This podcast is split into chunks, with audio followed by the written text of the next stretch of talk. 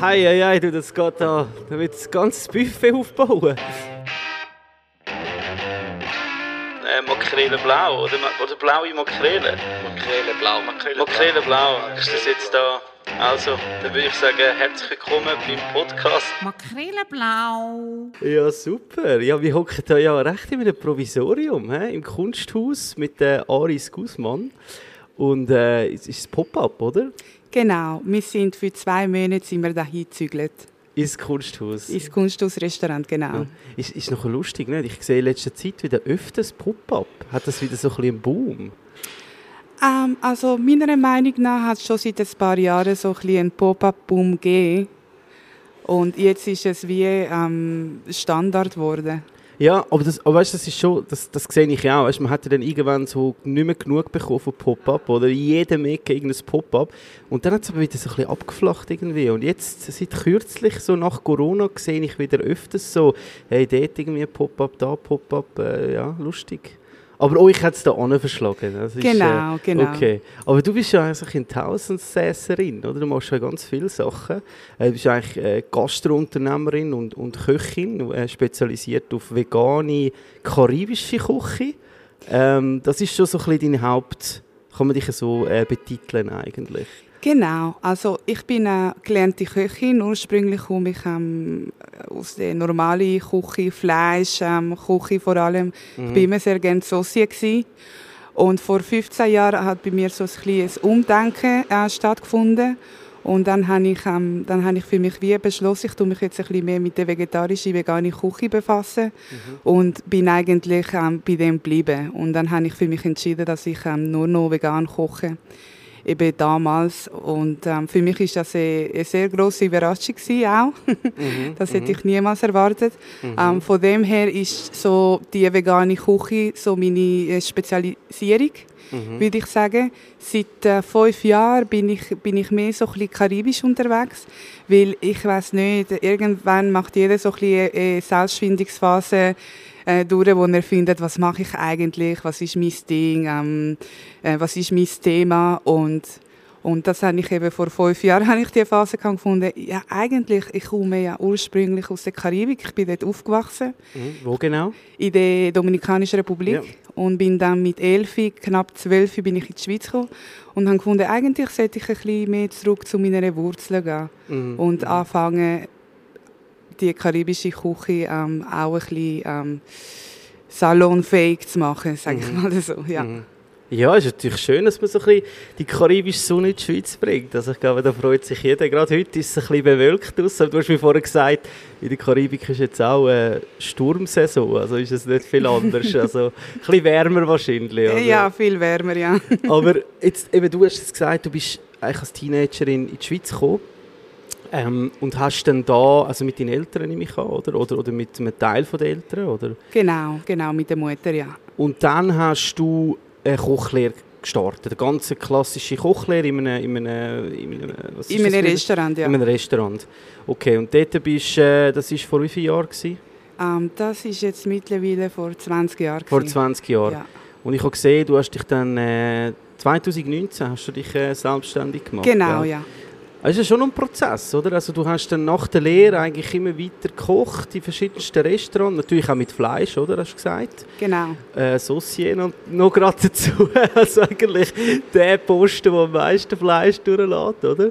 Und, äh, aber was, was, was ist denn nachher, also weißt, ich sage auch immer, so, es muss doch so irgendetwas sein, warum hast du dich nachher selbstständig gemacht? Weißt, also, wie geht mir das an, oder? Als, als äh, junge Unternehmerin oder Unternehmer, gerade aus der Gastronomie?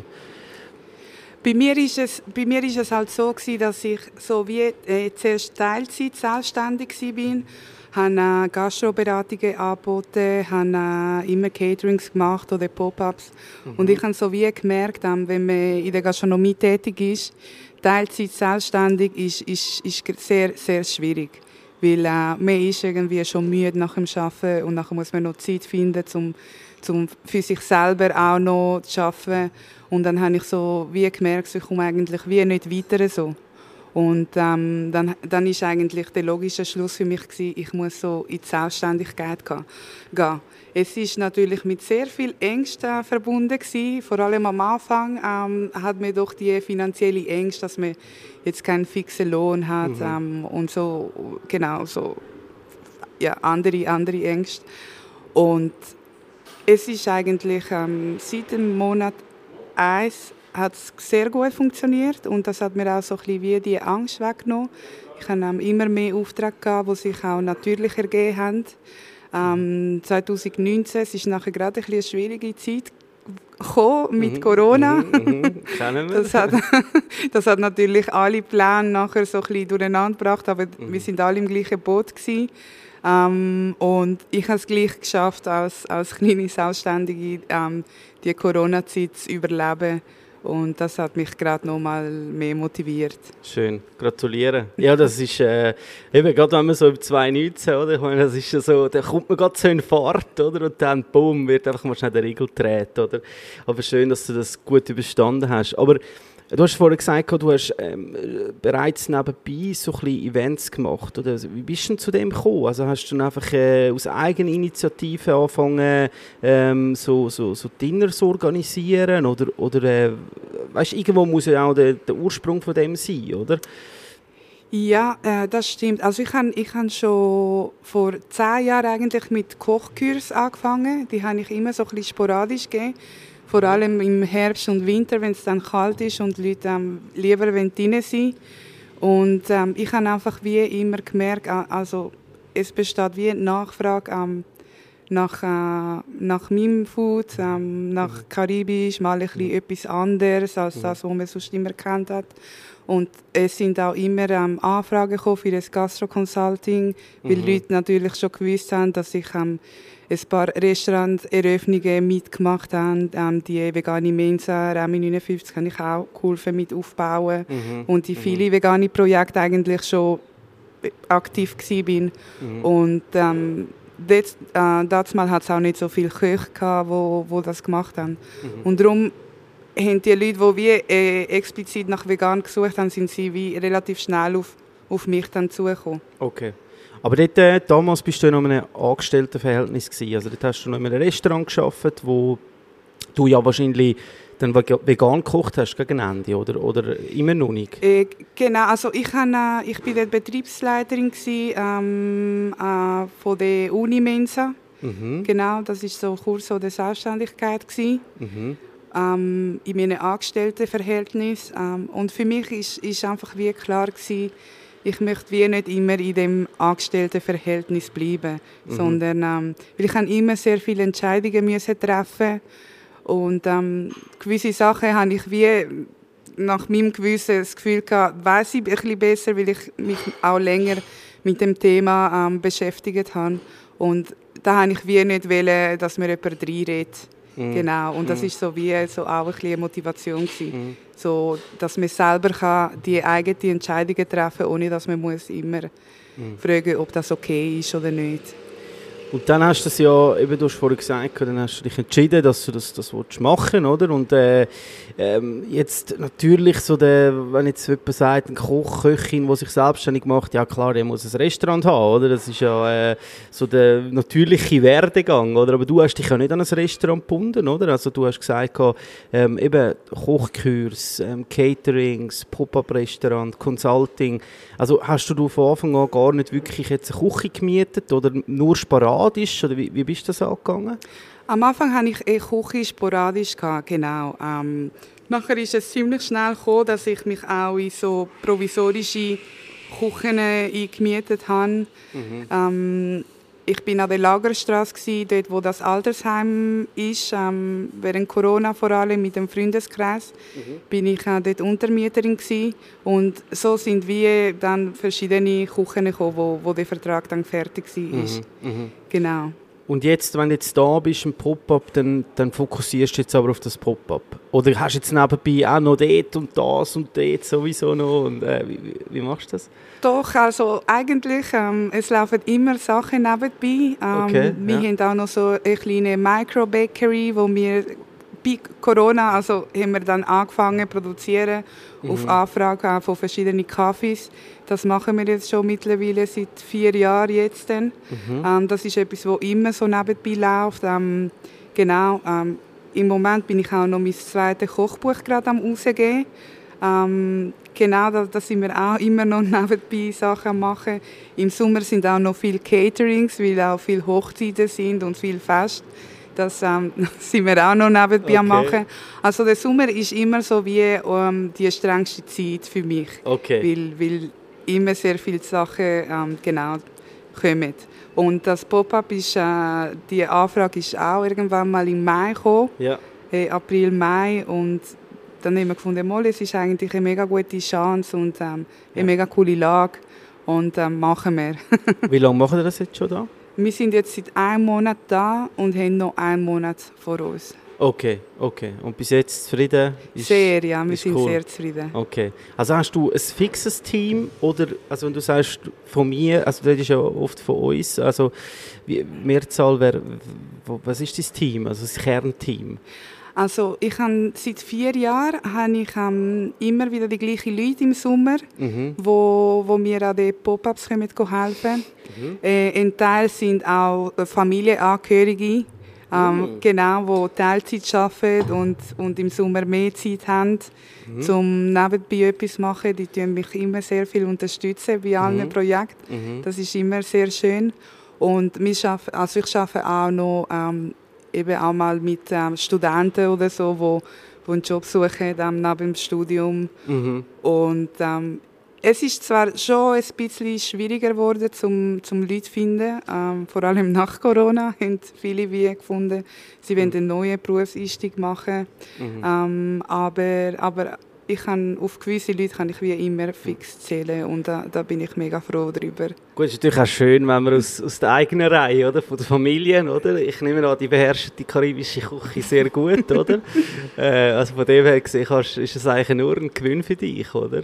Genau, genau. Und ähm, es, ist, es ist auch schön, ähm, wenn man mit Familie zusammen schafft, also mit, mit gewissen auf jeden Fall, weil ähm, es ist auch immer eine sehr schöne Dynamik. Man kennt sich, man weiß, wie der andere tickt und, und da kann man auch wirklich ähm, mega gut unterstützen, bei der, bei der, wenn jemand schwächer ist bei etwas oder stärker. Man kennt jeden schon und weiß so, Mhm. was, äh, Mhm. was, was man ihnen auch zutrauen kann. Und, Ja, das ist natürlich eh allgemein, jetzt auch abgesehen von Familienmitgliedern oder für Mitarbeiter, oder? Wenn man die, umso länger die Zusammenarbeit stattfindet, umso intensiver, umso inniger ist sie auch, oder? Man, man weiß, wie der andere tickt, man kann auf ihn zählen, man hat eine Loyalität, aber auch vom, von beiden Seiten, oder? Also, und das ist schon etwas Schönes. Und das, denke ich, ist jetzt gerade so nach Corona so etwas mega Wertvolles geworden, oder so? Weil eben Personalmangel ist in allen Ecken, oder? Und da ist man schon froh, dass man Leute an seiner Seite hat, wo, ja, wo man einfach irgendwie äh, auch dann muss vielleicht ein bisschen pflegen oder ein bisschen anders äh, an, anschauen, oder? Als so nicht mehr selbstverständlich, oder? Also ich mag mich erinnern, als äh, wo ich äh, aus meiner Kochlehre gekommen bin, habe ich das Gefühl gehabt, da hat es Köche und Köchinnen wie Sand am Meer, oder? und, äh, und jetzt irgendwie, äh, ja, ist es irgendwie hart, oder? Jetzt kannst du mit der, sag jetzt mal, relativ äh, geringen Ausbildung, wenn überhaupt, oder? Quereinsteiger, oder? Kommst du relativ schnell zu recht guten Restaurant, oder? Weil die einfach, die braucht einfach Leute, oder? das ist so, das stimmt. Okay, aber dann bist du gut aufgestellt. müssen, wir dich, müssen wir keine Sorgen machen um dich? Nein, nein, im Moment nicht. Ich finde halt immer auch, ähm, Mitarbeiter sind so wie ähm, die wichtigsten Personen im Betrieb, weil ohne die könnte man natürlich keinen einzigen Teller ähm, zum Gast rausbringen. Und ähm, ich habe mega große Wertschätzung dafür, ähm, dass, dass ähm, sie auch ihre Zeit für einen ähm, zur Verfügung stellen. Und ähm, dort bin ich wirklich, ähm, versuche ich auch immer, sie sehr gut zu behandeln. Und ja. Ja, ich hoffe, ich hoffe dass, äh, dass äh, allgemein wie die, die breite Masse so gedacht wird. Oder? Ja, aber ist natürlich schon so, gell? Ich meine, du hast dich äh, 2019 entschieden, selbstständig zu werden, oder? Und ähm, hast den Weg angegangen auf eine, sage jetzt mal, ja, es klingt bisschen blöd, aber egoistische Entscheidung, oder? Und ähm, dass man da Menschen findet, die diese Vision teilen, oder? Das ist schon auch eine Ehre, weißt? Also das, das sehe ich schon auch so. Und das ist ein schöner Gedanke. Hoffentlich, dass das viele auch so sehen, oder? Ja, das stimmt. Ich habe das selber eben auch immer ein bisschen bemängelt an gewissen Orten, dass man sich wirklich ähm, wie den Arsch aufgerissen hat, so wie wir das mal sagen. Mhm. Und ich weiß, es muss ja wie nicht immer äh, äh, ein Danke kommen oder ja, aber man muss schon auch eine Wertschätzung spüren. Mhm. Es ist schon nicht nur so, dass, dass der Lohn wie genug ist, weil äh, ganz ehrlich, der Lohn in der Gastronomie ist ja nicht wirklich hoch, oder? Mhm. Und, ähm, und von dem her finde ich, dass man, dass man sich eben wohlfühlen im Betrieb. Ich habe nicht gerne Hierarchien, ich habe es nicht gerne, wenn Leute einfach so unnötig äh, müssen angegriffen werden oder man muss sich einfach wohlfühlen, wo man ist. Weil man verbringt sehr viel Zeit bei der Arbeit und, und ich kenne das, wenn man schon am Morgen aufsteht und schon ein schlechtes Gefühl hat und sagt, oh nein, ich will gar nicht dorthin gehen und, und das wäre mir so unrecht, wenn sich mein, Personal auch so fühlen würde. Ich hoffe, wir bekommen jetzt keine Zuschriften von deinem Personal.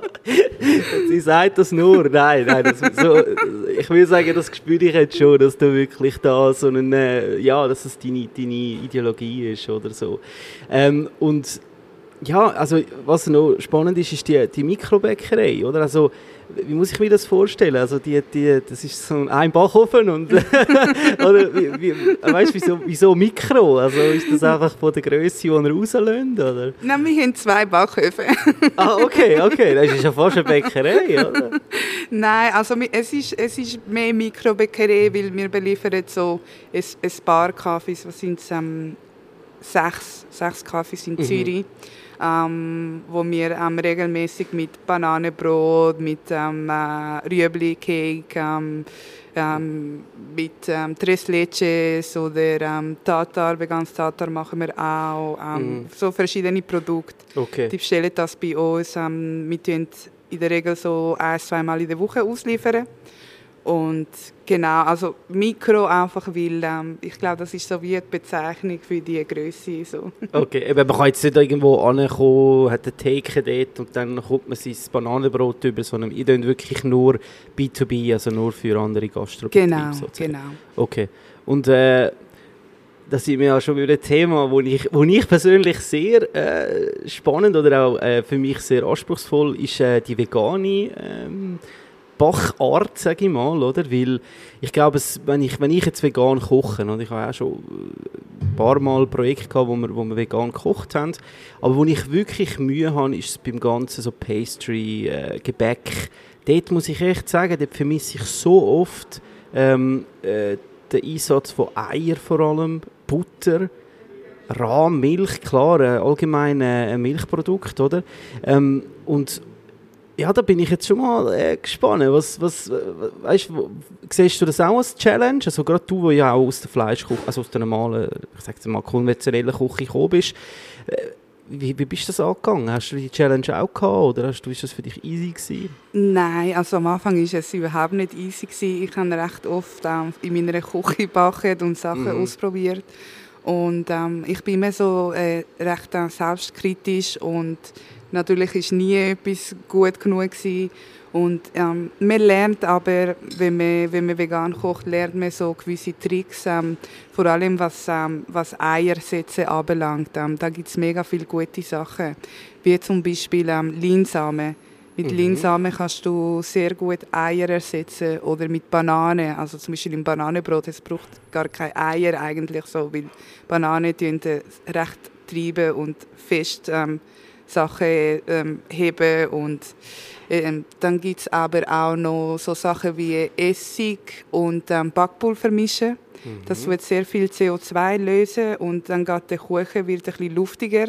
Also es ist immer je nachdem, was man für das Ergebnis will haben, ähm, dann tut man so die Art anwenden, so den Trick anwenden. Aber es gibt eigentlich schon sehr viele gute Produkte und so viele gute vegane Hacks, zum Beispiel was Butter anbelangt. Ähm, da kann man auch zum Beispiel gut mit Shea-Butter arbeiten. Shea-Butter, das hat auch so ein einen buttrigen Geschmack. Ähm, man kann auch ein bisschen Zitronensäure nehmen für den Buttergeschmack. Ich weiß nicht, ähm, ob du ob dir das aufgefallen ist, weißt, wenn du den Ofen aufmachst und es ist voll mit Gebäck, mit Mhm, Butter, dann kommt so eine leichte Säure und das ist so, ein bisschen so der Zitronensäure-Geschmack. Mhm. Also es gibt so wie ein paar Sachen, wo es gar nicht viel braucht und dann erreichst du eigentlich schon ein mega gutes Resultat. Mhm. Ja, Bananenbrot ist ja schon so ein bisschen der Shooting Star oder? Von, von der veganen Backküche, sage ich mal. Oder? Also ich, ich muss echt sagen, ich liebe Bananenbrot. Ich finde es etwas mega Gutes. Und also, weißt Bananen die Hai, oder? Ist immer mal eine ein bisschen, braun, oder? Und dann ist sie ja perfekt, um ein Bananenbrot zu machen. Aber was ist denn jetzt so? Gib, gib mal schnell, komm jetzt Bananenbrot. Gerade für mich auch, was sehr gerne Bananenbrot hat. Was ist denn so dein Rezept? Ist das, was ist speziell an dem? Also ich tue, ähm, ich tue mein Bananenbrot, ähm, dort tue ich äh, Erdnussbutter drin, Hm, anstatt, äh, anstatt normale Butter. Und also die, äh, die Erdnuss und Banane harmonieren mega gut zusammen und es gibt auch noch ein einen speziellen Geschmack. Ähm, wenn du möchtest, kannst du nachher gerade eins probieren. Oh, unbedingt. Ich habe ja allgemein schon gesehen, dass der Tisch da vor uns ist schon gut gefüllt. Also ich hoffe schon, dass ich da noch so ein bisschen in Genuss komme. Genau, also auf jeden Fall sicher.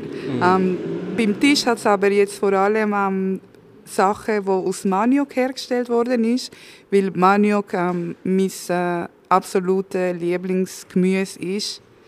Ähm, und es, es, also es kommt so ein aus meiner Kultur auch, aber ich finde, es wird ähm, wie zu wenig geschätzt noch. Mhm. Ja, also der Schweiz, äh, also wenn man mal in den Supermarkt geht, dann hat es vielleicht so neben der Kokosnuss hat's zwei, drei Maniok-Wurzeln, oder? Aber die meisten laufen daran vorbei und denken wahrscheinlich, was sind denn das für lange Kokosnüsse da, oder? Also, das kennen wahrscheinlich einfach wirklich viele Schweizer nicht, oder? Also, und ja, was machen wir jetzt mit dieser Wurzel denn? Ähm, die Frage ist, was macht man nicht mit dieser Wurzel? also- mit dieser Wurzel kann man wirklich von salzig bis süß bis zu, bis zu Hilfsmittel. Ich kenne, also mir ist wie ähm, keine Gemüsesorte bekannt, wo so ähm, viel, viel, vielseitig ist wie, wie Maniok. Also man kann es zu Mehl verarbeiten, man kann es, ähm, man kann es zu, zu Leim verarbeiten, man kann es verarbeiten zu Saft. Ähm, man kann so viel daraus machen und es ist eben recht interessant selber der, der Anbau von Maniok. Ähm, äh, die Wurzeln sind sehr hitzeresistent, also sie sind auch krankheitsresistent, sie brauchen nicht viel Wasser. Falls es viel Wasser gibt, wie eben jetzt in der Hurricane Season in der Karibik, dann kommen die Wurzeln auch mit dem zurecht. Also die kannst du wie nicht töten. Okay, also muss man auch nicht gross irgendwie äh, spritzen und die, uns- also die tut sich selber wirklich, äh, ist fast ein Wuchergewächs sozusagen. Genau, also spritzen muss man gar nicht. Ähm, Ah, wirklich? Ja, Okay. genau. Es ist einfach so, ähm, wenn der Maniok reif ist, also erntereif ist, ähm, und man ihn aus der Erde holt, dann ist er so drei bis vier Tage haltbar, ähm, außer man tut ihn so wachsen. Aber eigentlich, ähm, falls du ihn jetzt nicht brauchst, kann- kannst du ihn, nachdem er erntereif ist, noch sechs Monate im Boden lassen, drin und er ist immer noch gut. Also du kannst ihn Ah, wirklich okay. explizit einfach dann rausholen, wenn du ihn brauchst. Und der Maniok, den du jetzt verwendest, also, von wo kommt denn der jetzt? Ähm, der kommt auch aus der Karibik, ähm, äh, teils Dominikanische Republik, teils ähm, Costa Rica oder ähm, Puerto Rico. Also sind das so die grössten Anbauer? Also ich, ich weiss nicht, in der Schweiz gibt es wahrscheinlich keinen, der das anbaut, oder? oder? Nein, noch nicht. Noch Noch nicht. nicht? Ah, wie, bist du schon dran? Bist du schon dran? Nein, also ich denke, so in Zukunft wird der Maniok sicherlich auch da angebaut werden. Okay. Ja, also es klingt ja eigentlich mega sinnvoll, oder? Also wenn er sich so gut, äh, weißt, meine mit unseren Problemen, die wir haben auf der Erde, mit, mit äh, ähm, ja, Ernähren, oder? Äh, tönt das nach einem kleinen Superhero, oder? Wenn das so vielseitig ist, eh, äh, anwendbar ist, oder? Genau, und er tut eigentlich, ähm, nach Reis ist er, ist er so das Gemüse, wo, ähm, wo unsere Welt ernähren tut. Also es wird viel mehr konsumiert jetzt als ähm, Herdöpfel oder genau Also andere gerade zu. Südamerika wahrscheinlich, oder? Dort Ähm, umeinander. Nicht nur, auch in Asien wird Mhm. und in Afrika vor allem wird der Maniok ähm, viel ähm, konsumiert. Er ist ursprünglich kommt er so aus Südamerika, Mittelamerika, da Mhm. ist man sich noch nicht ganz sicher. Ähm, und dann nach der Kolonialisierung hat man versucht, den Maniok überall ähm, anzubringen. Mhm. Also er ist dann in Afrika geblieben, er ist dann in Indonesien, wird er viel gebraucht, auch in, mhm. in Thailand. Ähm, es gibt aber Orte, wo sich der Maniok nicht durchgesetzt hat. Und zwar gibt es etwas mit dem Maniok, ähm, wo, wo man nicht machen darf und das ist, man darf den Maniok nicht roh essen. Das haben die Leute in Madagaskar gemacht und nachher ist es zu Massenvergiftungen gekommen, oh. weil es hat, ähm, es hat Blausäure im Maniok, wenn er ähm, ungekocht ist und ähm, darum hat er sich dort nicht durchgesetzt. Okay, dann haben zuerst ein paar müssen ein bisschen leiden, bevor man das realisiert hat, dass es vielleicht nicht so gescheit ist, äh, das äh, ungekocht zu essen, oder? Aber eben, äh, grundsätzlich ein extrem stärkereiches äh, Gemüse, oder? Äh, Wurzeln. Genau. Also ich, ich kenne jetzt glaube nichts, wo so viel Stärke hat äh, wie, wie, der, wie der Maniok, oder? Also so eben die, die Stärke daraus raus, so Tapioca, oder, wo man jetzt gerade aus der asiatischen mhm. Küche kennt, oder? Extrem wie wie viel oder wie wenig das man braucht, um eine Menge Flüssigkeit zu binden. Also das ist wirklich recht, äh, bist ja ein, zweimal in die Fallen reingetappt und dann habe ich wirklich so einen Kleister gehabt, oder? Ähm, und also wie, wie, was ist denn jetzt so, weißt du, jetzt, sagen wir mal, jetzt gehört das jemand und denkt so, hm, interessant, jetzt kann ich mir mal so eine Wurzel posten. Was, was wäre jetzt so der einfachste Weg, um etwas gut zu machen? Also du kannst, wenn du die Wurzeln gehst, kaufen dann unbedingt schälen vorher. Das mhm. geht ganz einfach mit dem Sparscheller. Äh, da braucht man nicht komplizierte Kenntnis. Und dann kannst du ihn einfach in Salzwasser 20 Minuten kochen. Ähm, der wird nachher ähm, so die Farbe tut sich verändern. Ähm, das, das sieht man nachher ziemlich schnell. Er wird so halb durchsichtig weiß. Mhm. Und dann ist er eigentlich gar. Dann okay. kann man ihn essen. Also es darf wie keine weiße Stelle, ganz weiße Stelle aufweisen. Und dann ist es fein? Schon. Dann ist es fein, du kannst es in Salzwasser kochen, so ein paar Zwiebeln andünsten, drüber tun. Okay. Das tun wir auch sehr oft essen. Ähm, in der Dominikanischen Republik natürlich auch noch Avocados dazu. Mhm. Oder ähm, Käse oder Eier, jetzt im nicht veganen Fall. Mhm. Aber das ist schon wie eine sehr gute Mahlzeit. Oder du kannst wie auch einen Maniok-Stock machen so wie aus äh, Herdöpfel. Ähm, das ist natürlich auch etwas mega Feines. Es gibt natürlich kompliziertere Sachen, die man aus Manu machen kann, wie jetzt, ähm, das ist so der Bami. Der Bami, ähm, für das nehme ich ähm, die, Maniok, die geschälte Maniokwurzeln, tun sie raffeln, den Saft pressen, sie nachher ähm, in, de, in einer Form trocknen, ähm, in Kokosnussmilch einlegen und dann anbraten. Und das ist so der Bami. Ähm, Bami ist so etwas Ähnliches wie Cassave. Das ist so eigentlich das älteste Gericht, das wir so in Südamerika, Mittelamerika haben. Da ist einfach ein Brot gemacht worden aus, ähm, aus dem Maniokmehl, wenn du in Raffle tust und, und das Wasser tust rauspressen. Mhm. Ähm, das Brot ist ewig haltbar. Ähm, man hat das immer auf so einem Stein gemacht. Ähm, ich ich frage mich, wie die Leute das geraffelt haben früher, aber mhm. irgendwie haben sie das geschafft. Mhm. Ähm, es ist äh, nämlich ein bisschen aufwendig, schon mit einer Raffle. Weil er ist recht hart, oder? So vom genau. Also so genau, er ist, er ist recht hart. Mhm. Genau, und, und sie haben aus dem Saft, wo, wo sie quasi ähm, gepresst haben, haben sie etwas gemacht. Also das ist das, was ich jetzt da habe. Das, ist, ähm, das heißt Tucupi oder ähm, Casarep. In der Karibik mehr Casarep. Und dann tust du einfach den Manioksaft tust du mehrere Tage lang einkochen. Es gibt so wie zwei äh, Sorten von Tucupi. Entweder ähm, hast du einfach so eine weiße, Flüss äh, egale Flüssigkeit. Mhm. Das ist äh, Tucupi Amarello. Mhm. Oder du tust die Flüssigkeit wirklich lang einkochen, bis er ganz schwarz ist. Und das ist so ein, ein Pendant zu Miso oder Sojasauce, würde ich mal sagen. Mhm. Es hat recht viel Umami drin. Ähm, also man nimmt es zum Sachenwürze. Gewisse Länder ähm, ist er Teil, also ein Teil vom Nationalgericht auch.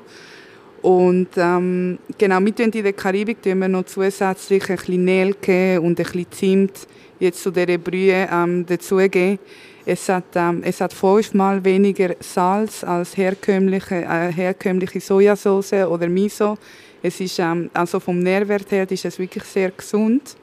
Mhm. Und ähm, das sind, ich finde, das ist so wie ein ähm, Produkt, wo, wo jetzt mehr als Food Waste entstanden ist, oder? Weil sie wahrscheinlich den Saft nicht wegrühren Mhm. aber dass, dass es gleich so wie so ein gutes Produkt gegeben hat daraus. Mhm. Also es erstaunt mich einfach ähm, immer wieder, wie vielseitig man Mhm. Maniok kann verwenden. Also man muss gar nicht wegrühren, außer natürlich die Schale. Mhm. Aber auch die kannst du kompostieren. Also jetzt habe ich den Saft da vor mir. Ich, der Kupi. Der Kupi. Du Kupi. Du Kupi.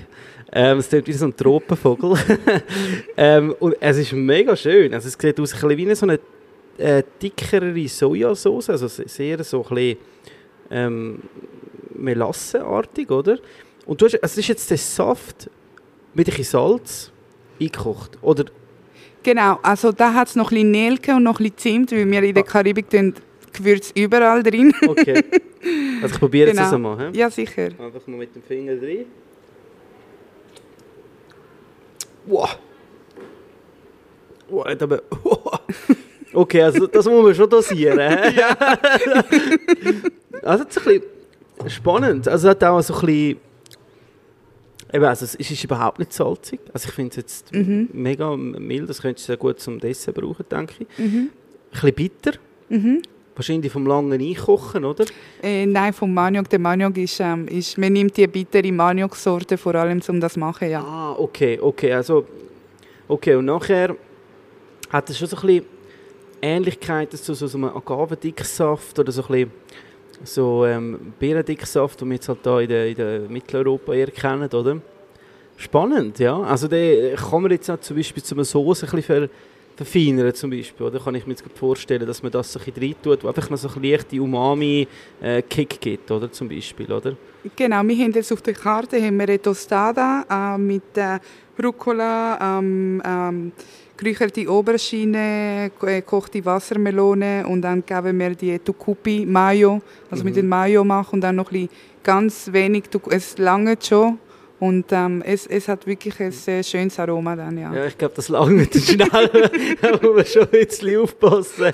Sonst hat man dann schon ein bisschen, äh, also ich habe jetzt wirklich einen guten Finger genommen und, und äh, es ist intens, es ist intens. Also ist jetzt nicht etwas so, zum ein, äh, ein Gemüse drin dippen, das ist vielleicht jetzt eher nicht, sage ich mal. Aber äh, mega spannend, oder? Ich meine eben, es ist äh, eigentlich ein Abfallprodukt, das äh, zu so etwas Intensivem eigentlich verarbeitet wird, ähm, spricht ja eigentlich wirklich für die, für die Wurzeln, oder? Genau, genau. Ähm, eben, es wird, bei uns wird ja der Herdöpfel als, als ähm, das Gemüse oder so ein bisschen gefeiert. Mhm. Ähm, kommt, natürlich, kommt auch ursprünglich aus Mittel- und Südamerika, ähm, der Herdöpfel. Mhm. Ähm, wie viele andere Produkte auch, also Tomate, Avocado. Ähm, ich finde ich, ich habe vor allem wie ähm, so Maniok so als mein Thema gemacht, weil ich finde, ähm, ich finde einfach die Kraft von dem, von dem Wurzelgemüse finde ich, finde ich unglaublich, ja. Hat es denn auch noch jetzt, mal abgesehen von viel Stärke, was hat es denn noch zu bieten, so an Nährstoff, weißt du? Also, Ja, also es hat ähm, viel Vitamin C. Ähm, schon nur 200 Gramm Maniok dient ähm, 70 Prozent vom Tagesbedarf an Vitamin C decken. Mhm, Es hat auch es hat auch Spurenelemente drin, ähm, wo wichtig sind. Das einzige, wo es jetzt nicht drin hat, ist Protein. mhm. Genau, Maniok hat kein Protein, praktisch null. Okay.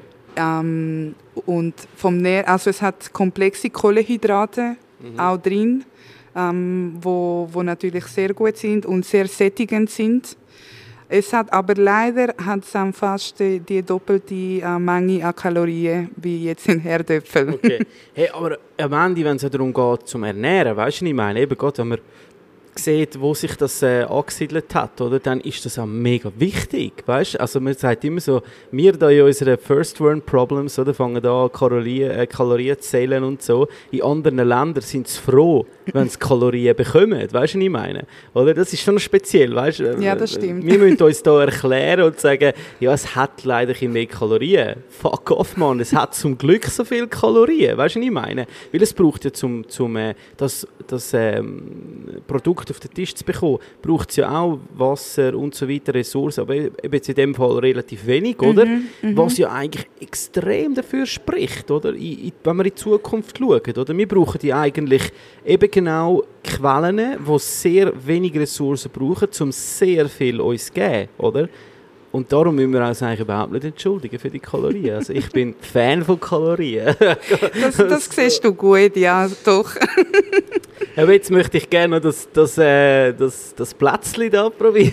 Was ist das? Wie hat das geheißen? Da? Das Bami? Bamin. Ja, sicher. Ja, das hast du gesagt, musst du schnell aufwärmen. Gern, dann, dann Okay. ist es ein bisschen feiner. Okay, ja, dann gibt es jetzt ganz schnell eine Aufwärmpause. Bis gerade. Brillenblau. Uiuiuiui, okay. Es ist ein eine simplere Version als das, was wir sonst machen. Simpler. also das sieht äh, unglaublich schön aus. Ich mache natürlich auch Fotos wieder auf Instagram. Danke vielmals. Okay, also das ist jetzt die Mayonnaise, die du da drauf hast. Genau, mit dem ja. Kupi.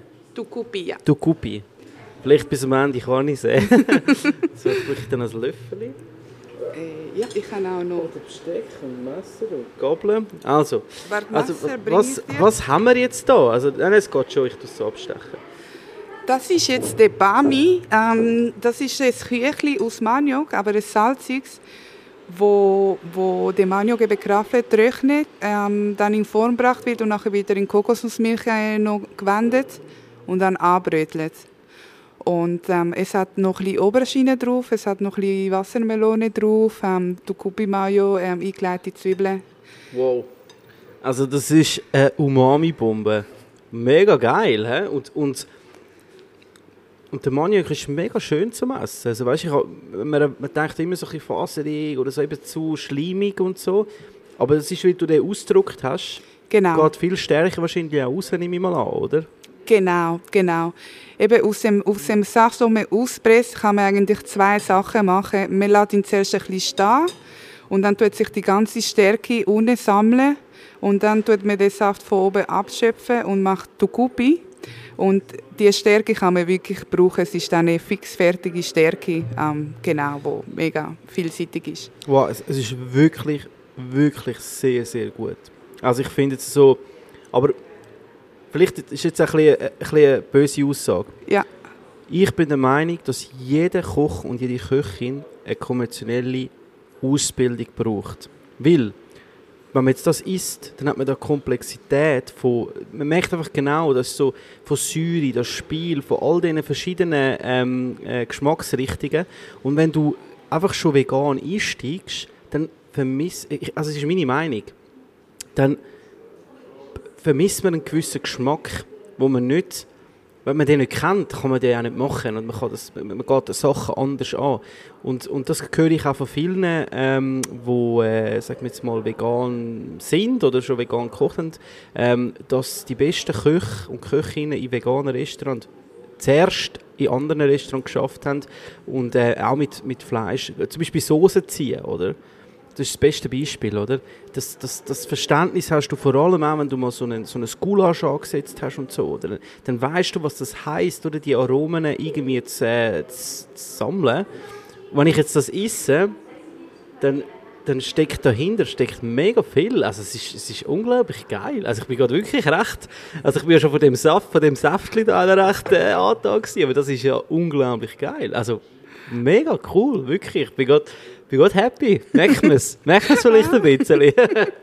Ah, das, das, ich habe mega Freude natürlich, wenn ähm, die Gäste es gerne haben. Ich habe eben selber als äh, äh, für mich ist Fleisch wirklich ähm, das Wichtigste auf dem Teller gewesen.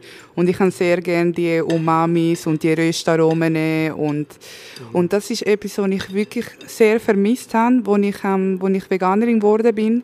Es hat leider auch vor 15 Jahren auch nicht viel Produkte gegeben und Sachen, wo man irgendwie hat irgendwie können etwas Gescheites daraus machen ähm, es hat eine Sojamilch in der Migro gegeben und die hat nach Metall geschmeckt. Ich habe das mega schrecklich Ah, gefunden. wirklich? Okay. Ja, das ist die Soja gewesen, sorry Migro.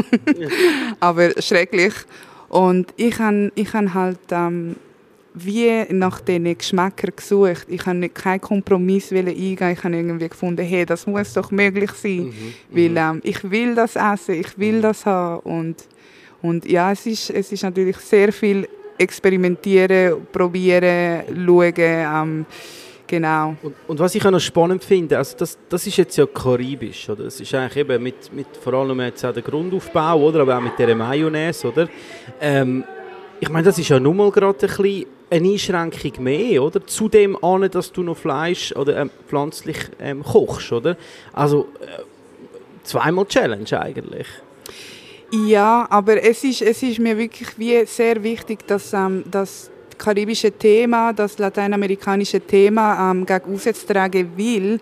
Es sind eben mega viele Leute, ähm, die Vorurteile, dass es in der Karibik nur Reis und Bohnen gibt. Mhm. Es gibt nur Reis und Bohnen und sonst gibt es nichts anderes. Und ähm, das ist einfach nicht wahr.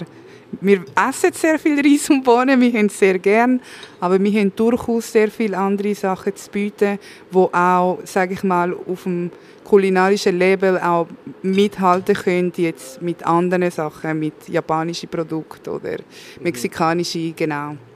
Aber die karibische traditionelle Küche, ähm, kochen die viel mit Fleisch und Fisch? Fisch wahrscheinlich schon sehr viel, oder? Also ursprünglich ist, ist die Küche eher fischlastig gewesen. Also Fleisch ist, ist weniger konsumiert worden. Es ist schon konsumiert worden, weil ähm, zum Beispiel Barbecue, das ist, ähm, das ist eigentlich, es kommt von Barbacoa, das ist ähm, ein ähm, karibisches Wort für, ähm, für ähm, Gemüse oder Fleischgare auf so Holzgewässer. Mhm. Also das ist so wie etwas, wo, wo von der Karibik übernommen worden ist. Ähm, aber es ist natürlich viel mehr pflanzlich gegessen worden, viel mehr Pflanzen, weil ähm, die Fülle an Pflanzen und Gemüse ist natürlich ähm, immens. Mhm, mh. Und, und aus dem heraus kannst jetzt du natürlich auch profitieren, oder? Du ziehst jetzt eigentlich die traditionellen pflanzlichen, ähm, äh, sagen jetzt halt vielleicht Umwandlungen oder, oder in, in, äh, Inspiration von einem Gericht, wo vielleicht auch Fleisch verarbeitet wird, oder? Mhm. Und dann nimmst du halt wie einfach wahrscheinlich ein anderes äh, Ingredient, um zum das decken, oder? Wie Fleisch hat ja eben, gerade wenn man jetzt zum Beispiel so einen, so einen Eintopf sieht, oder? Dann mhm. bringt das Fleisch oder der Fisch natürlich auch äh, extrem viel Geschmack in das rein, oder? Und das muss man ja wissen, dann, wie kann ich das äh, ähm, ja, mit, mit pflanzlichen Produkten sozusagen ähm, aufheben, oder? Oder äh, halt, ja, auch zu erreichen. Genau, es ist natürlich sehr einfach, wenn man ein äh, Rindsfilet hat und dann nur ein bisschen Salz und Pfeffer drüber tut und das Gare ähm, einfach perfekt und da hat man ja schon sehr viel Geschmack. Mhm. Mit Gemüse muss man schon ein paar ähm, Arbeitsschritt mehr machen zum Beispiel. Mhm. Es langt schon nur, wenn man das Gemüse, bevor man es ähm, brauchen tut, in Salzwasser tut, eine halbe Stunde einlegen. Mhm. Das tut so wie ein bisschen, ähm, die Hydrolyse tut so ein bisschen wie das Gemüse aktivieren. Es, es macht es ein bisschen schmackhafter, es macht es ein bisschen feuchter. Mhm. Ähm, es gibt, es gibt ähm, sehr viele Tricks, die man kann anwenden kann. Ähm, ich finde, ähm, vor allem mit Gewürz kann man sehr viel rausholen. Mhm. Ähm, wir in der Karibik sind natürlich für unsere Gewürze bekannt. Ähm, Grenada ist die Insel, wo am meisten Gewürze wachsen auf der Welt. Und das ist, das ist auch schon fest so wie in unserer Kultur drin verankert. Also, wenn wir Kaffee trinken, wir tun ein bisschen Muskatnuss drüber reiben. Ähm, wir tun Zimtstangen überall drin. Wir kochen gerne mit Ingwer. Ähm, also, das ist, das ist so etwas, was mir von daheim mitgegeben worden ist, auch so ein die Gewürze und die Sachen. Und ähm, genau, ich finde, ich finde ähm, so die richtige ähm, Koch Technik und die richtigen Gewürze, die machen schon, die, die schon sehr viel ausmachen. Mhm. Also wenn man jetzt das Gericht da isst, das ich vor mir habe und äh, jetzt auch, sagen wir mal, ein, ein leidenschaftlicher oder leidenschaftliche Fleischesser oder Fleischesserin ist, dann, äh, dann vermisst man einfach nichts. Also das, das Gericht jetzt vor mir, das ich jetzt probiert habe, das hat so eine Fülle, so eine ähm, Komplexität, auch im Gleichen auch mit dem Spiel von Syri, auch die leichte bittere Note, ähm, du Kupi, wo, wir vorher, wo ich ja vorher, äh, ich habe richtig gesagt, wo ich vorher auch schon festgestellt habe, kommt ganz leicht, aber mega leicht, weißt und, und mit dieser Mayonnaise, also wirklich top, unglaublich cool. Also wenn jedes Gericht so ist, dann äh, Hossa, dann geht's los. aber jetzt, jetzt habe ich gesehen, da hat es noch etwas anderes auf dem Tisch, hinter meinem äh, Laptop. Ähm, Das hast du noch nicht fertig probiert. Es tut mir leid, ich muss jetzt noch ein bisschen leiden. Ich schmatze jetzt noch ein bisschen ins, äh, ins Mikrofon rein. Das sieht süß aus. Genau, und da haben wir einfach einen einfachen Kuchen gemacht ähm, aus Maniok. Ähm, da haben wir wirklich als Eiersatz haben wir, ähm, haben wir äh, Maniok, geraffelte Maniok genommen. Ähm, und sonst auch nichts, kein Leinsamen. Ähm, das, das beweist auch, wie, wie gut ähm, man Maniok auch als Eiersatz kann brauchen Schön feucht. he? Also, eben, das ist schon etwas, wo ich, wo ich ähm, also wir haben öfters mal schon zu tun gehabt mit, äh, sag jetzt mal Rezept, jetzt bei Schokokuchen zum Beispiel ähm, oder irgendwie andere Sachen, wo ich probiert habe von äh, veganen Bäckereien und oftmals er ist, ist, ist meistens ist gut gewesen, aber es hat immer einen Kompromiss gehabt. Weißt du, was ich, was ich meine? Mhm. Es ist nie so das gewesen, wo ich muss sagen, wow, mach Gott ein Salto. Oder wie jetzt zum Beispiel vorher bei dem Gericht, da vermisse ich gar nichts, oder? Und darum bin ich jetzt umso, umso mehr gespannt, weil das Einzige, was ich tatsächlich bis jetzt mit Maniok gekocht habe, ist ein Kuchen gewesen. Ähm, wo ich einfach einmal, äh, es war eigentlich ein Missgeschick gewesen. Und zwar habe ich Maniok gerieben, geraffelt, wie du, äh, Sauarbeit. Und nachher habe ich den ähm, mit, äh, mit Kokosmilch, ein bisschen Zucker, habe ich so äh, und Limettenabrieb, Zitronenstangen äh, reingerührt, ein Vanille, einfach alles reingeschmissen und gekocht. Und dann hat der unten ganz bisschen angeguckt. Weißt du, äh, im Ja. Topf.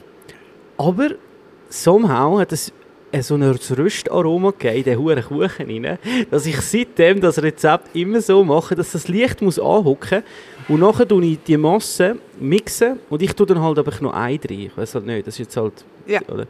Und nachher äh, mache ich, weiß auch nicht, so einen Flat Cake, oder? Also so in einem Blech aus, ausdingseln. Hey, und der wird außen so geil knusprig. Also jetzt, ähnlich wie da, oder? Es gibt so ein bisschen Krusten, oder? Und, äh, und ey, das ist so, um, um, so ein Erlebnis. Also, ich den ersten Mal den Kuchen gemacht habe, wirklich, ich habe keine Ahnung, gehabt, was ich mache.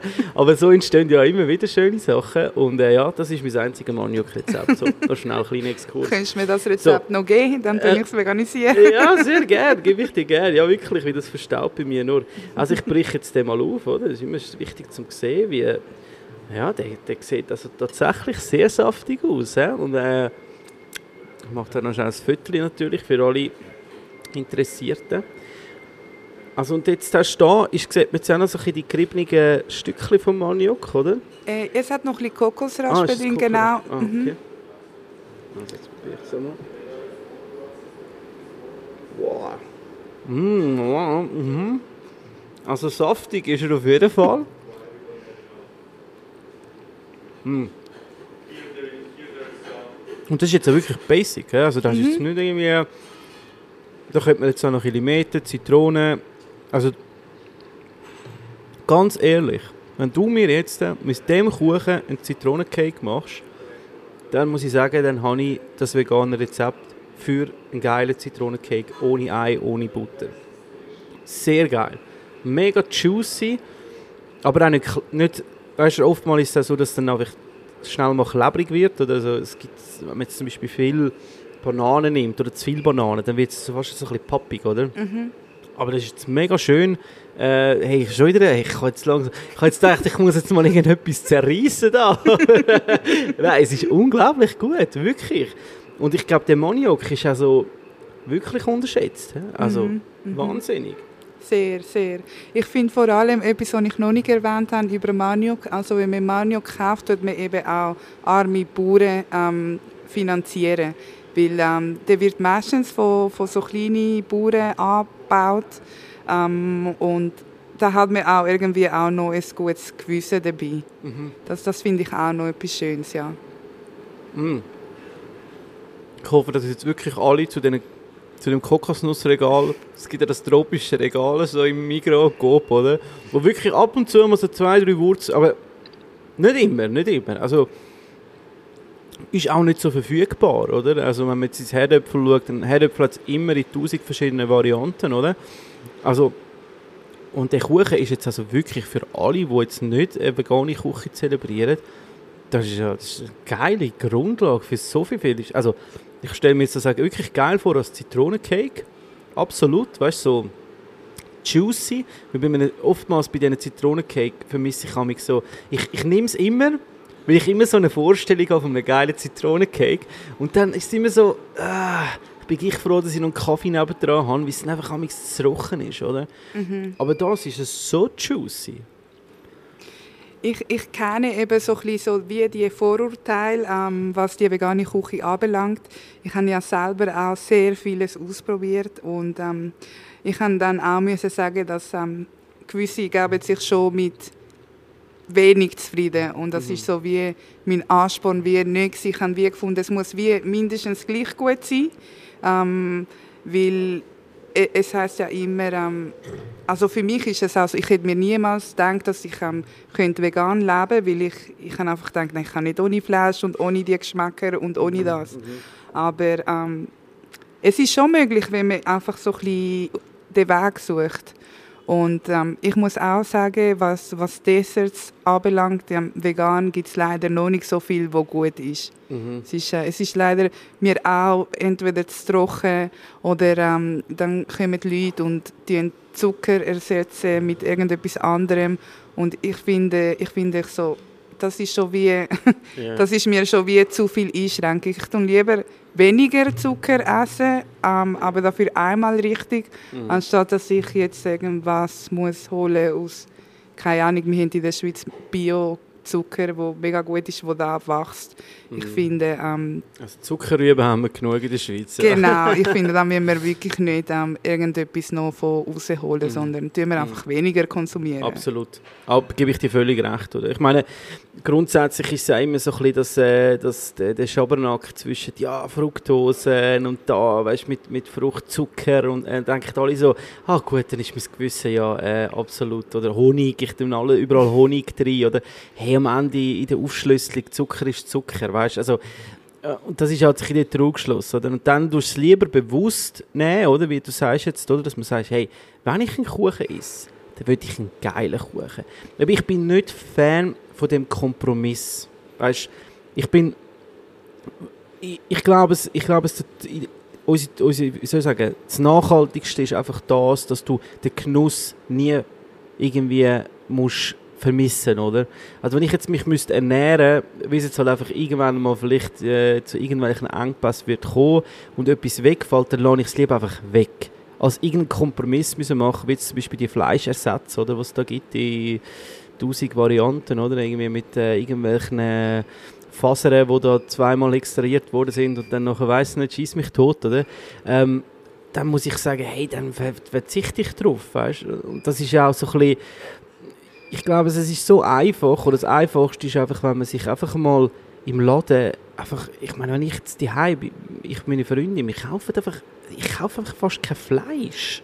Also ich gehe jetzt nicht in den Coop, ich mache das auch nicht an in diesen einperformierten, plastifizierten kleinen Fleischstückchen, die da im Regal hängen. Das, also wenn, dann kaufe ich mal vielleicht eine Bratwurst oder so im, im Sommer zum Grillieren, oder? Und wenn ich dann wirklich irgendwie mal Lust habe oder so, jetzt, oder, oder Gäste habe, dann kaufe ich etwas Gescheites, oder? So. Mhm. Und wenn man das so macht und, und einfach jetzt irgendwie einfach aufhört, jetzt noch, ich muss jetzt noch schnell noch Fleisch haben und irgendwelche Schnitzel für äh, halben Preis, weil es einfach irgendwelche, ich weiss nicht woher kommt, oder? Ähm, ja, ich glaube, der Kompromiss, oder, das muss man sich selber ein bisschen stellen. Du hast zum Beispiel gesagt, wo es wird für mich mega schwierig, die Aromen aber du bist ja keinen Kompromiss eingegangen, wie du hast gesagt, ich hole mir die oder ich jage die Aromen jetzt, oder? Und das, das merkt man jetzt auch, wenn ich das Gericht esse, oder? Das ist, da hast du dir wirklich einen, einen, äh, wie soll ich sagen, einen Gedanken gemacht und den hast du erreicht. Also top, wirklich cool. Danke dir. Ich habe ich hab zum Beispiel recht lange ich mit pflanzlicher Milch zu kämpfen gehabt, weil es ähm, sehr viel einfach wie nichts Gescheites gegeben hat. Also ich bin mal in Japan und jetzt sind alle Sojamilch extrem gut gewesen, extrem fein gewesen. Die tun das auch noch ein bisschen vorfermentieren zum Teil. Und, und dort habe ich so wie gewusst, okay, es gibt eben schon auch noch feine Produkte. Ähm, ich bin, äh, ich bin dann recht froh gewesen, wo Oatly auch auf den Markt gekommen ist, mhm. weil ich gefunden habe, so endlich mal eine gute Hafermilch, die sich schäumen und wo Leute nicht gerade davonlaufen. Also ich, ich, ich kenne viele Leute, die, die einfach alles Mögliche trinken und ich habe gefunden, nein, ich will mich gar nicht erst an das gewöhnen, weil zum Teil gewöhnt man sich an Sachen, wo man vielleicht nicht so, und nachher ist es wie okay, aber Mhm. es ist wie für mich so, ich so, nein, ich habe es nicht gern und ähm, Mhm. wir suchen weiter. Etwas Interessantes finde ich auch noch so ein bisschen ähm, gerade in der veganen Küche, oder, so ein bisschen, wo man auch wirklich die, die, den nachhaltigen Aspekt eigentlich oftmals halt so ein bisschen vorne die Flagge schreibt, oder? Und dann wird natürlich gerade immer geschossen von Seiten Fleisch, ja und Avocado essen sie nachher äh, jedem Ecken, oder? Und ich meine, von dir, du kommst ja aus einem Land, wo die Avocado äh, abgepflanzt wird, wo sie heimisch ist, oder? Mhm.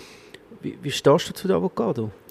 Also ich muss es so sagen, ich, ähm, ich bin nicht dafür, dass irgendwelche Flüsse ähm, ausgerechnet werden, um jetzt Avocados oder so ähm, wässern. Aber ich finde, dort, wo Avocados vorkommen und es genug Wasser hat und es 8000 Regensaisons hat, finde ich das überhaupt nicht schlimm. Ich meine, ein Avocado muss man auch ein bisschen differenzierter betrachten. Wenn man schaut, was in einer, in einer Avocado drin ist, ähm, all die mehrfach ungesättigte Fettsäure, all die Vitamine, all die Spurenelemente, ähm, dann kann man Avocado nicht einfach vergleichen wie eine Tomate. Also es ist auch etwas, wo auch sehr viel Nährwert hat. Und, und ich finde jetzt zum Beispiel ähm, den CO2-Ausstoß ähm, vom, vom Verschiffen von den Avocados oder jetzt vom Maniok, das ist minim, wie viel, wie viel, was das für einen Unterschied macht schlussendlich. Also, Also, da ist, gegenüber zum Fleisch jetzt meinst du? Oder? ja, Also- genau. Da ist zum Beispiel auch jeder, jeder Käse, der biologisch und in Zürich produziert wird, hat 80% mehr Emissionen als ein Avocado, als ein Maniok. Also ich finde, ich bin schon jemand auch für regional und saisonal, ähm, wo es Sinn macht, aber ich finde, man sollte die Sachen wie nicht vertiefeln, weil ähm, man, kann, man kann auch wirklich schauen, was, was für einen Wert bringt das Gemüse Mhm. und was ist der CO2-Ausstoß und der ist nicht viel, viel höher. Mhm. ist ein paar Prozent mehr als da angepflanzt. Und ich finde, das ist so ein bisschen, ähm, ähm, es ist so wie ein bisschen Hex, äh, Hexenjagd auch ein bisschen geworden. Weißt, äh, ich höre immer wieder, ja, aber das Gemüse kommt von weit, Mhm. von weit her. Und ich sage, ja, aber das Gemüse tut nicht unserem Planet Schaden Mhm. hinzufügen. Im Gegensatz zu Fleisch, wo wirklich so viel, so viel ähm, Ressourcen braucht. Ja, ich meine, es ist, es ist mega. Ich glaube, es ist also ein bisschen in die Ecke gedrängt werden, oder? Ich meine, die Fleischlobby wird in die Ecke gedrängt, oder? Oder die Milchlobby. Und, äh, und, und dann sagen sie, ja, aber für die Avocado wird das und das und das, oder? Wenn man sieht, wie viel äh, Regenwald abgeholzt wird für irgendwie Rinderzucht, äh, wie viel Wasser das es braucht für ein Rind, für ein Kilo äh, Rindfleisch und so weiter.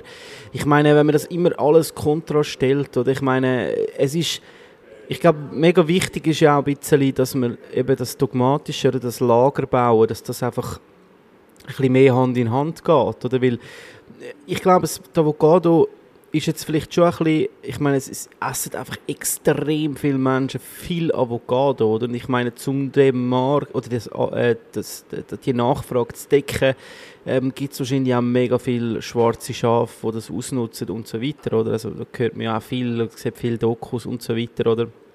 Ist klar, du kommst jetzt aus einem Land, wo du, wo du äh, Avocado siehst wachsen. Vielleicht hast du ganz einen anderen Bezug als ich jetzt zum Beispiel, oder? Aber was ich mir amigs überlege, ist, wenn du jetzt ein, äh, ein Restaurant hast, oder sagen wir jetzt mal gerade so ein Brunch-Restaurant, oder? Mhm. Wenn jetzt ein veganes Brunch-Restaurant, nehmen wir es jetzt mal so, hä? dann hast du ja kein Ei, oder? Also Eier zum, zum Morgen, so Brunch und so, oder? Ich stelle mir jetzt gerade so einen Avocado-Toast mit einem pochierten Ei, oder? Es ist ja eigentlich beides irgendwie dann Zünd, oder? Was, was könnte man dann jetzt äh, machen als Avocado-Ersatz? Also mittlerweile, also als Avocado-Ersatz gibt es ja wie schon ein paar, ähm, ein paar Gerichte, die so erfunden worden sind. Man kann zum Beispiel mit Erbsen kann man so wie ähm, äh, Guacamole imitieren. Ähm, das kann man. Also mit Garterbsen, so grüne Genau, ja, genau. Ähm, Mhm. Ich würde zum Beispiel nochmal einen Schritt ganz sagen, wenn ihr, wenn ihr euch möchtet sicher sein dass so Avocados nicht äh, einen Fluss irgendwo ausrechnen, dann kann man auch Avocados aus Europa nehmen. Ja, Spanien, glaube ich, oder? Genau, Gibt's- wo mittlerweile angebaut werden, Spanien, Italien, ich denke Ja. auch Griechenland. Dank dem Klimawandel. das ist jetzt ein bisschen hart gesagt, aber tatsächlich funktioniert das glaube ich recht gut. Also ich habe das auch schon gehört. Ja. Genau, genau. Um, und dann gibt es auch sehr viele Projekte, ähm, wo, wo ein bisschen nachhaltig sind, so kleine Bauern gehen und ein paar Mal ähm, bei der Saison stehen ein paar Containers ähm, äh, füllen und dann kannst du im Voraus bestellen, hey, ich möchte da zwei, drei Kisten Avocados oder so. Das kann man natürlich auch machen. Mhm. Also so ein bisschen das Crowdfarming oder so. Genau, genau. Mhm. Aber, also, ja. Aber Was- ich, ich finde, Avocados sind wirklich nicht das Problem. Mhm. Aber ich habe, ich habe einen Kollegen, der auch aus der Domrep kommt. Und der hat mir gesagt, das Schlimmste ist eigentlich Bio-Avocado. Weil die pflanzen es einfach in Naturschutzgebieten an, so, weißt Und ich meine, wir als Konsumenten in der Schweiz haben ja vor allen Dingen so Bio, das ist etwas, ich mache etwas Gutes für die Natur und weiss was. Darum kaufe ich jetzt auch schon die Bio. Weißt, es ist sogar noch so, die Schalen ist doch so gelabelt, oder? Ja. Mit, so, mit so Bio. Und dann denkst du, okay, wenn noch was geht, dann nehme ich nur ein Bio. Und dann hat er mir das so gesagt, weil er das auch gesehen hat oder weiß, oder? Weil er ja, Familie und alles dort ist, oder? Und dann habe ich schon sagen, okay, das, das ist eigentlich schon crazy, oder? Wie, wie wir Konsumenten, wir ja, haben jetzt das Gefühl, das Label ist drauf, geil, oder? Bio. Aber kennst du das auch? Hast du das auch schon mal gehört mit der, mit der Bio-Problematik von der Avocado? Ähm, ja, also ich kann, es ist ja wie vor, ähm, vor ein paar Jahren ist ja auch noch der große Fall mit Coop gsi, dass sie, dass sie Bio-Lebensmittel angeschrieben haben, wo gar nicht Bio gsi sind. Ähm, und ähm, und das, das nachher auch aus Wikipedia und so rausgelöscht haben. Ähm, also das, das ist so wie eine Problematik, wo, wo, sich, wo meiner Meinung nach sich auf alle Lebensmittel bezieht und nicht nur auf Avocados. Ähm, es ist, mir ist immer noch ähm, zu wenig transparent Transparenz um, was gewisse Lebensmittel anbelangt. Und ich finde, dort könnten wir uns schon als allgemein verbessern, so weltweit. Dass wir so ein bisschen mehr Trans dass, damit eben so Sachen nicht passieren, wie man pflanzt einfach irgendwo Sachen an. Ähm, Mhm. Ja, ich glaube eben, dass das, weißt, manchmal ist halt einfach der Konsument ist halt einfach auch faul, weißt, also ich meine, wenn es da ist und immer schon da war, ist, warum, also weißt, äh, es gibt einfach immer noch mega viele, die einfach dazu greifen und, und nicht irgendwie sich Gedanken machen. Und das Budget, ja, also das, das muss man glaube einfach auch einsehen, dass einfach Leute aufs Geld oder anders, andere, also dass da die Share immer grösser wird, oder? Die Leute weniger Geld haben, die haben immer mehr. Ähm, dass das natürlich auch einen Einfluss hat für dem, wie du dich verhaltest in einem Einkaufszentrum ähm, äh, oder so, oder? Aber ich glaube, es, der Aspekt, ich meine grundsätzlich, was Saison hat, um uns herum, ist ja eigentlich immer günstiger, weißt mhm. Mhm. oder? Ein Avocado ist eigentlich nicht günstig, zum Beispiel. Also finde ich jetzt so, wenn man jetzt äh, das so sieht. Von dem her, schwierig, schwierig. Sehr schwierig. Also ich, ich wünsche mir dort von der Biozertifizierung, äh, dass die das wirklich auch kontrollieren, weil man zahlt ja auch einen gewissen Preis, um überhaupt die Zertifizierung zu bekommen. Und sie dürfen es sich nicht einfach, einfach machen Ja. und ein Auge zumachen, sondern es muss schon wirklich... Von mir aus kann das alles ein bisschen dreckiger werden. Weißt du, einfach auch, das Gemüseregal sieht aus wie irgendwie, also keine Ahnung, poliert, oder? Und manchmal habe ich so das Gefühl, so, dass das, das Selektionieren, das Rauspicken, oder? Wenn ich in andere Länder gehe hey, und die Gemüseabteilung anschaue, hey, da hast du das Gefühl, der Pool ist vorher gerade reingefahren mit, mit dem Stiefel und hat es reingestellt, oder? So, äh, wir sind da in der Schweiz einfach so verwöhnt, oder? Das ist crazy. Also Mitteleuropa allgemein wahrscheinlich, oder? Äh, ja. Ich kenne das aus meiner Kindheit eben ganz anders. Wir sind ähm, am Morgen mit der Großmutter zum Markt gefahren, also gegangen und haben, also dort hat es schrecklich ausgesehen in diesen Märkten und äh, wir haben Tomaten genommen und Sachen, dort hat es ähm, äh, Tomate ist für mich immer so ein bisschen hässlich gewesen. Es hat immer braune Pünktchen drauf gehabt. Es ist nichts Schönes gewesen, aber es ist etwas voll aromatisch gewesen, einmal zu aromatisch. Und dann bin ich da in die Schweiz gekommen und gesehen so all die perfekten Regal mit den perfekten Tomaten, wo zum Teil wirklich keinen Geschmack haben. Und dann, ist, dann wäre es mir auch lieber, es würde ein bisschen dreckiger werden, dafür hätten wir ein bisschen mehr Geschmack drin. Mm, mm. Und ähm, ja, die Perfektion, das ist, das ist doch nur fake, weil Natur ist nicht perfekt.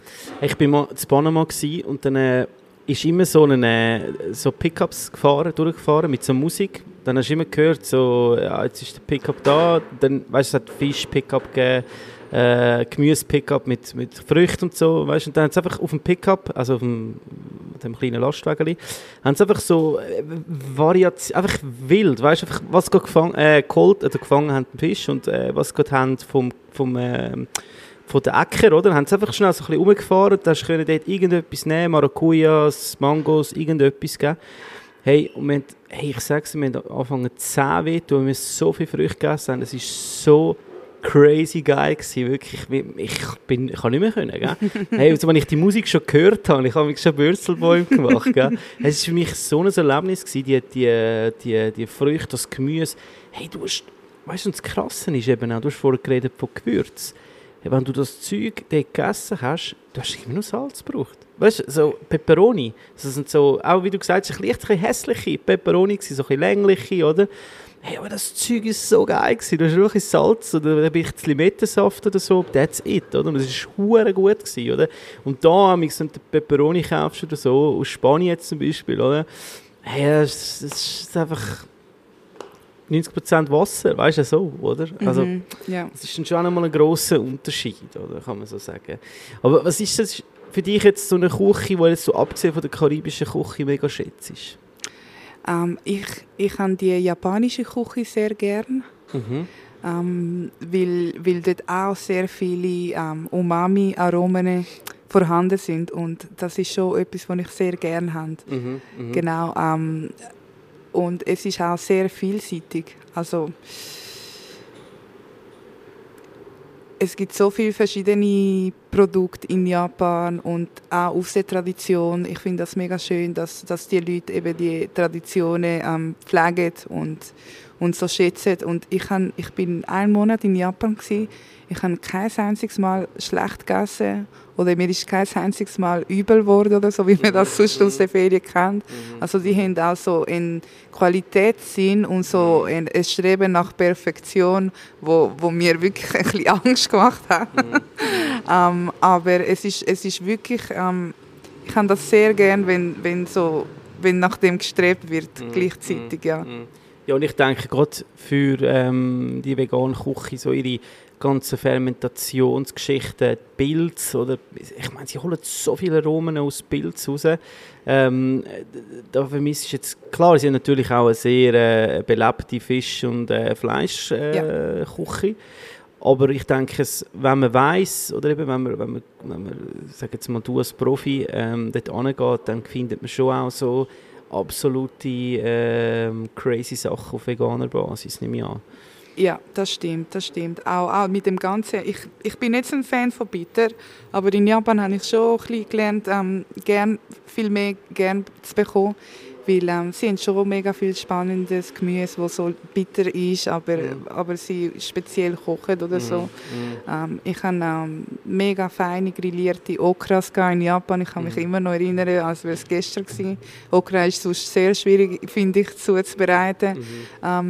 Ich finde, äh, die traditionellen Tofu-Restaurants, die es in Japan hat, die nicht nur vegan sind, sondern ähm, sie tun alles zubereiten, aber ja, es ist, es ist einfach so wie, ich finde das mega spannend, wenn man, wenn man so aus den verschiedensten Produkten versucht, alles Mögliche rauszuholen. Und, und halt nicht nur immer nur das Gleiche tut essen. Ja. Ja. Und da sind sie natürlich, eben die Japaner allgemein. Und ich meine, sie sind ja, Globalisierung hat ja bei ihnen, also die sind recht lang ja, äh, wie soll ich sagen, auf ihrer Insel ähm, abgeschottet gewesen, oder? Und das merkt man schon halt auch, oder? Also sie haben ihre Kultur voll können wahren, oder? Ähm, ist manchmal halt auch so ein bisschen kontrovers, oder? Für uns so ein bisschen, was man sieht, oder? Teilweise, oder? So, wie sie Sachen machen.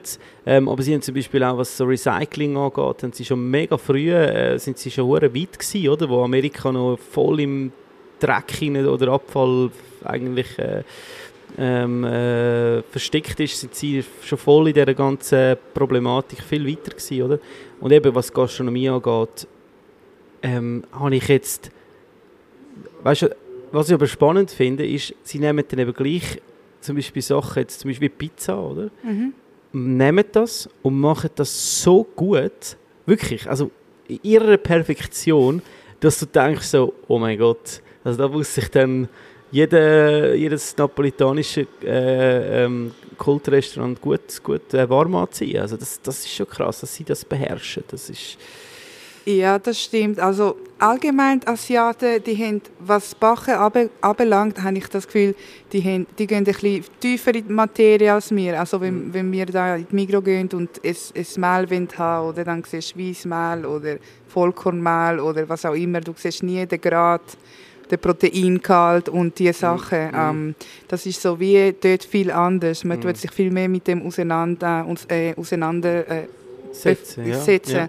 Mhm. Oder ähm, man schaut, was die Feuchtigkeit vom Tag ist und je nachdem tut man den Teig nachher anpassen. Ja. Also das ist etwas, wo wir alle sollten irgendwie Ja, ja, so- wi- wissen, oder? Herr und Frau Schweizer Butterzopf, weißt du, dann äh, gehen sie zuerst draussen schauen, was für eine Feuchtigkeit ist. ja, ich glaube, da sind wir noch weit davon entfernt. Hey, jetzt noch etwas, wo, wo ich immer äh, interessant finde, es geht jetzt ja wirklich nicht mehr lang, und das ist schon die Weihnachten, ich rede immer schon im September von Weihnachten. Ähm, was nimmt mich mal Wunder, was, was, was ist so ein Weihnachts... oder wie, wie feierst du? Also wie, wie, ich meine, karibisch vegan. Was ist da Weihnachten? Was, was esst Was isst ihr da? Also als Festmahl? Also wir haben jetzt letztes Jahr haben wir, ähm, wirklich einen grossen Tisch ähm, zubereitet. Ich habe meinen äh, gefüllten Kohlbraten gemacht, ähm, so einen Weisskabis, wo ich, ähm, wo ich zuerst ähm, koche, also auswähle, dann, dann äh, koche oder räuchere, je nachdem, ob es Sommer oder Winter ist. Und dann fülle ich den mit, äh, mit Pilz, so eine Pilzfarce, ähm, Nüsse, äh, Kräuter und dann wird es glasiert mit meiner veganen Bratensauce im Ofen ein paar Stunden. Und ähm, das ist etwas, was Leute wirklich sehr gerne haben. Ähm, und sonst, also eigentlich gibt es für mich jetzt keine Grenzen, was, was das Kochen hat. Man kann auch einen Braten machen aus Gemüse und das ist gleich geil. Aber du, ist ja geil, oder? Du tust jetzt eigentlich genau, eben das ist das, was ich vorher gemeint habe. Oder? Du kommst aus der, aus der konventionellen Küche und wenn du jetzt so redest, dann tönt das für mich so ein glasierter Kalbsbraten oder so, oder? Genau so, wie wir es machen will. Aber du machst es halt mit Gemüse, oder? Und, und ich glaube, das ist dann eben genau der Twist, wo dann einfach genau eben die Aromen ausmachen, oder? Da, da denke ich, ist es schon wirklich wichtig, dass man auch die, die konventionelle Küche gelernt hat oder auch geschätzt hat, sagen wir mal so, ähm, um eben genau diese Technik können anwenden, oder? Aber was ist denn jetzt karibisch? Äh, Wie tut man in der Karibik äh, Weihnachten feiern? Also, wie ein Wunder, weißt du, in der Schweiz, äh, Fondue Chinoise, äh, Filet im Teig und so. Also in der Karibik ist es, ähm, ist es ähm, sehr unvegan. Also dann gibt es Spanferkel.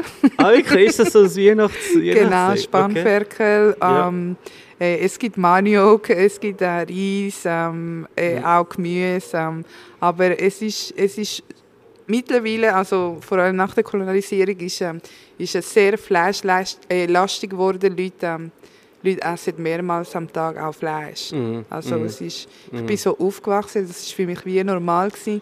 Da habe ich so wie als Erwachsene müssen lernen, dass das nicht normal ist. Ja. Also was schon im Überfluss sozusagen. Genau, ja, genau. Okay. Ja gut, so ein Spannferkel so ist schon, schon noch etwas, ist halt auch ein Happening, oder? Man fängt das Ganze zusammen an und dann, dann muss man dort sein. Das, ist das Fest beginnt eigentlich auch schon mit dem äh, sozusagen Einheizen für, für das Spannferkel, oder? Also das ist auch eine schöne Tradition, oder? Ja, das wird jetzt die nächste Challenge, äh, ein Ja. veganes Spanferkel. ich bin gespannt, ich bin gespannt. Also eben, jetzt äh, kommt das ja ganz, es ist brühfrisch die Sendung, also wir werden das jetzt, äh, jetzt ist äh, heute, ähm, was ist heute? Freitag? Donnerstag, Donnerstag ist heute und es kommt schon am Sonntag raus. Also jetzt haben wir noch einen Monat Zeit, um da ins Kunsthaus zu kommen, oder? Um deine Küche geniessen und probieren. Also das, du hast gesagt, das ist ja so, dass, dass ähm, äh, das mit, äh, ich habe den Namen schon wieder Der vergessen. Bami. Der Bami, ja, ist das, das ist drauf jetzt noch auf deiner Karte sozusagen. Genau, also Oder- wir tun die Karte ähm, einmal in der Woche tun wir immer ein neues Gericht anpassen, Okay. aber ähm, das werden wir wahrscheinlich bis am Schluss bald. Unbedingt, Ja. wie das müsst ihr auch probieren. hey, ich danke dir vielmals, Aris, für das tolle Gespräch. Ähm, ich äh, bin wirklich begeistert von dem Maniok. Also ich glaube, ich muss es auch öfters mal wieder zu dem greifen. Nicht nur mein Küchli. Und das Kuchenrezept, das muss ich dann nachher noch irgendwie schnell raus, rauskitzeln. Sehr gerne. Danke dir vielmals, Sandro. Hey, danke euch fürs Zuhören und entschuldige nochmal für die bisschen äh, Verzögerung nach der Sommerpause. Vergesst nicht zu abonnieren und äh, wir hören uns schon ganz bald. Tschüss miteinander.